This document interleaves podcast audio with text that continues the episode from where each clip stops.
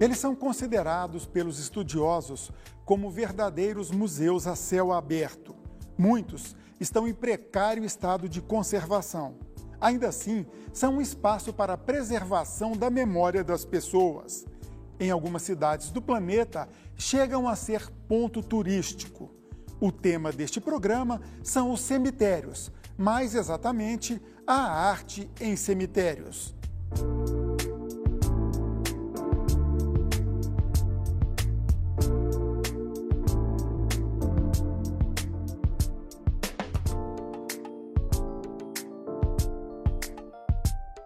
Para falar sobre a arte em cemitérios, convidamos uma especialista no assunto, a professora doutora e pesquisadora Maria Elísia Borges. Professora, muito obrigado por se dispor a falar com a gente aqui. Enzo, eu que agradeço o convite em nome da sua pessoa. Eu quero agradecer a TBC para vir aqui falar de um assunto que, em princípio, ele era muito renegado e que hoje, com a pandemia, ele volta a ser bastante desejado, vamos assim dizer, porque hoje, infelizmente, morre-se muitas pessoas e os parentes não têm condições de ir no enterro. Professor, eu falei no texto inicial que os cemitérios são considerados museus a céu aberto. Explique isso para o nosso, nosso telespectador, para quem está nos assistindo. Isso é um modo de dizer que neste cemitério você vai encontrar vários modelos de túmulos, os mais variados possíveis, né? Por exemplo, a partir do século XIX, que é quando surge esse cemitério secularizado, as famílias elas têm condições de poder fazer um túmulo mais elaborado ou menos elaborado. Porque antes os cemitérios ficavam nas casas, nas não, igrejas? Nas igrejas. E no interior das igrejas não tinha muitas variações, vamos assim dizer. É com cemitério secularizado, administrado pelo órgão público, né, geralmente pelas prefeituras, é que cada família pode fazer o túmulo da sua maneira. E de acordo com o poder aquisitivo, né, ela investe mais ou menos. E ela sempre procura adotar estilos artísticos que estão ali na rua, na cidade. Isso é uma casa neoclássica, uma casa é, moderna, o ecletismo, que são estilos artísticos muito comuns encontrados nos centros das cidades e que também eles são projetados no cemitério. Um cemitério é, marca também o retrato de uma época da pessoa que está sendo Sim, lembrada. Cada período histórico, vamos dizer, a família tenta adotar aquele modelo, aquele estilo que é estilo de época. Ele tenta, a, a, na realidade, o cemitério é uma síntese da cidade ele tenta reproduzir lá dentro aquilo que tem lá fora. No Brasil, a morte é uma coisa meio assim que assusta. Existiu ao longo do tempo resistência para fazer essa associação de cemitério com arte? É, não, porque esse cemitério secularizado ele já começa a surgir na época da ascensão da burguesia, fim do século XIX na Europa e depois aqui no Brasil, né? E dentro desse aspecto, essa família ela tem necessidade de se projetar no cemitério, fazer no cemitério uma capela que seja importante, assim como é importante a casa dela lá na praça, em frente à igreja. Né? Porque, que eu falo, o cemitério, ele reproduz um pouco daquilo que é a cidade. E eu, quando você, eu falo, e que as pessoas falam, cemitério a céu aberto, é justamente porque você vai ter vários estilos artísticos no mesmo espaço. O museu tem uma curadoria, uhum. o museu tá, no museu aquilo que a curadoria determina. Uhum. Agora, no cemitério não, é aleatório. Acaba Mas sendo mesmo, até mais democrático então, se pensar nesse é, aspecto. E mesmo né? aleatório e democrático, você pode visitar o cemitério e dar uma aula de história da arte explicando os estilos artísticos que tem ali dentro. Embora o cemitério seja secularizado, administrado pela prefeitura, ele traz dentro dele o, a religião. E como nós temos o cristianismo como sendo prioritário, então as famílias têm como hábito colocar símbolos cristãos nos seus túmulos. Vamos falar agora do trabalho da senhora, da sua equipe e de cemitérios goianos. É, a gente tem até está disponível na internet, né, um belo trabalho que vocês fizeram em cima do cemitério Santana de Goiânia, cemitério São Miguel de Jataí, Pirenópolis e cidade de Goiás. O que, que a senhora pode falar desses cemitérios, das fotos, o que, que tem lá? É um marco de preservação de poder de famílias? Como é, que é? Vamos começar pelo cemitério da cidade de Goiás, que era a capital. Ele é um cemitério que é de 1858, é o cemitério mais antigo do estado de Goiás. E a cidade de Goiás detinha o poder.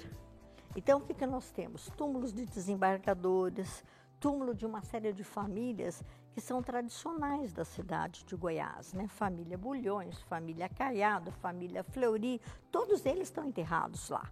Então a gente percebe que aquele cemitério é, é até interessante porque ele é subdividido em áreas em que tem determinadas famílias que estão todos enterrados mais ou menos próximos.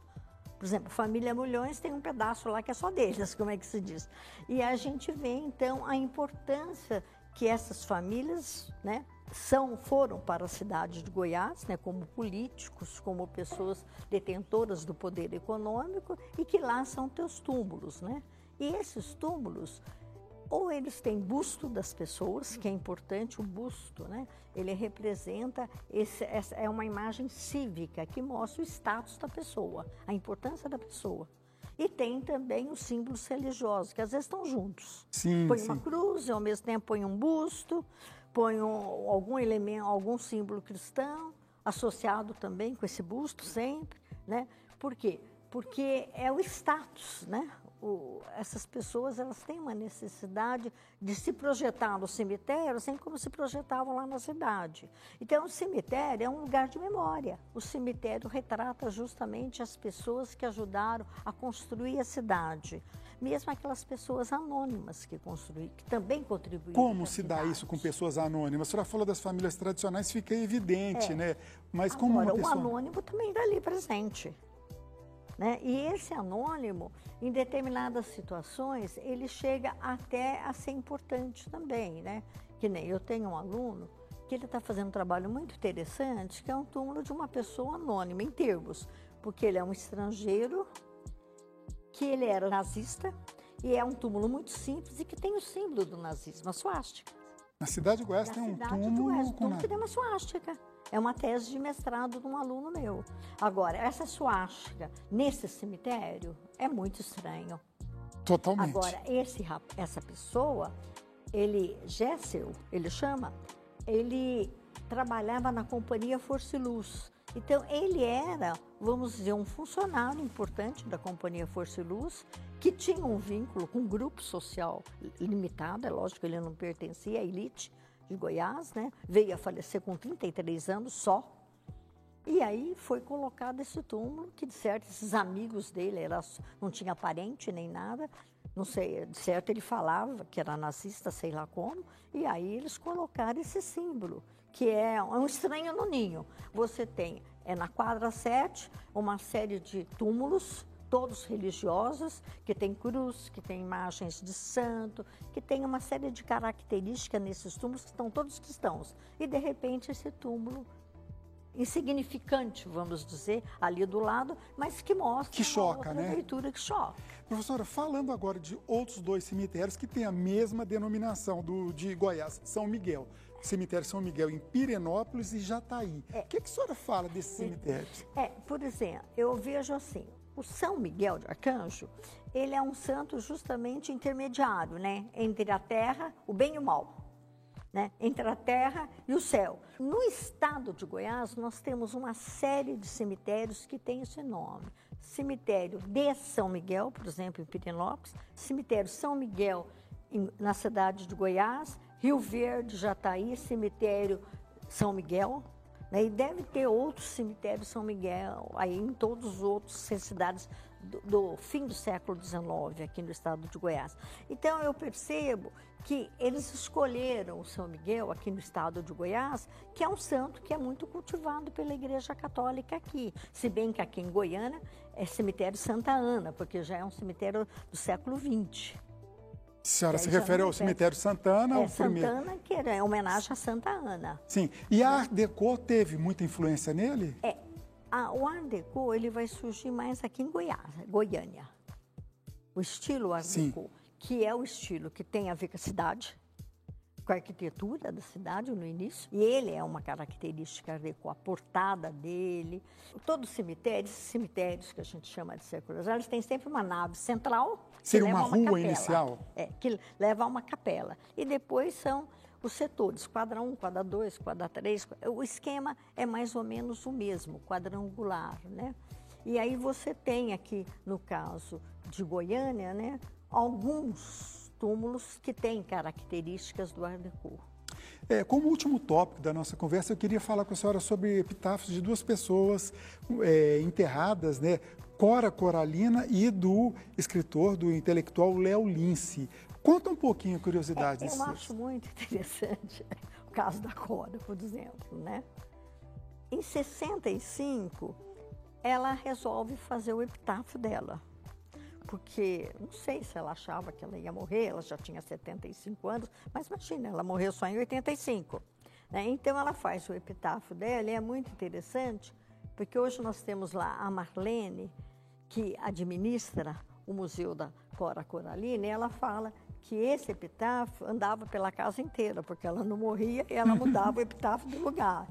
E ela fala que ela fez o epitáfio porque ela não queria que as pessoas escrevessem bobagens sobre ela, que ela não era fácil, a Cora Coralina. Era geniosa, né? Geniosa. Agora, o que ela fez, que também é muito interessante, porque o pai dela foi um desembargador e foi enterrado lá. E tinha um túmulo do período dele, que ela, quando o pai morreu, ela tinha três anos, ela mal con- conviveu com o pai. Então, o que, que ela fez? Ela comprou o túmulo do lado do pai, juntou, fez um túmulo moderno e, vamos dizer, os restos das esculturas que tinha no túmulo do pai, ela colocou, distribuiu assim aleatoriamente dentro do túmulo. E é interessante porque esse epitáfio, ela, é lógico, ela é poetisa, ela escreve um texto valorizando muito a paisagem, valorizando muito a natureza, que vocês depois vão ver, e também valoriza esse o artista como um elemento criador, que eu acho isso interessante. Ela puxa para isso, para mostrar a importância da pessoa viver e quan- enquanto viva ser um artista. E o epitáfio do Léo Lince? O título dele é Conversar com o Coveiro. Ele mostra para o Coveiro que ele está chegando, que ele está chegando muito cedo e como é que ele gostaria, né? Que, ti- o que, que existisse em volta do túmulo dele? Árvores. Então vocês notam, esse amor à paisagem, à natureza, está nos dois poetas. E ele fala, por exemplo, ele tem dúvida até que ponto, né? Quantas pessoas iriam lá visitá-lo. Mas não importa, o importa é que ali vai ser o lugar de descanso dele. Eu acho isso muito interessante. Assim, como que ele puxa pela valorização da, da natureza e quanto que ele valoriza, assim. Ele, ele, ele assume, já está na minha hora. Bom dia, meu coveiro. Aqui me tens, amigo. Perdão se vim bater-te a porta assim tão cedo. Madruguei para a morte e madrugou comigo para cantar a vida em coro o passaredo. Eu venho procurar o derradeiro abrigo, sete palmos de chão à sombra do arvoredo. Recolhe-me, piedoso, à calma do jazigo. Não vês que tenho o corpo enregelado e quedo? Quero um cipreste ao lado e açucenas em torno. Do meu leito final é bastante esse adorno. Bem poucos hão de vir saber quem dorme aqui. O vento a soluçar nas ramas do cipreste e uma gota de orvalho em cada flor agreste bastam para dizer ao mundo que eu morri. Léo Lince. Professora, muito interessante, gostei muito da conversa com a senhora. Agradeço mais uma vez a senhora ter vindo aqui conversar com a gente. É um prazer estar aqui com vocês falando um pouquinho sobre esse assunto. Muito obrigado mais uma vez, professora. TBC Memória, ajudando a preservar a história de Goiás.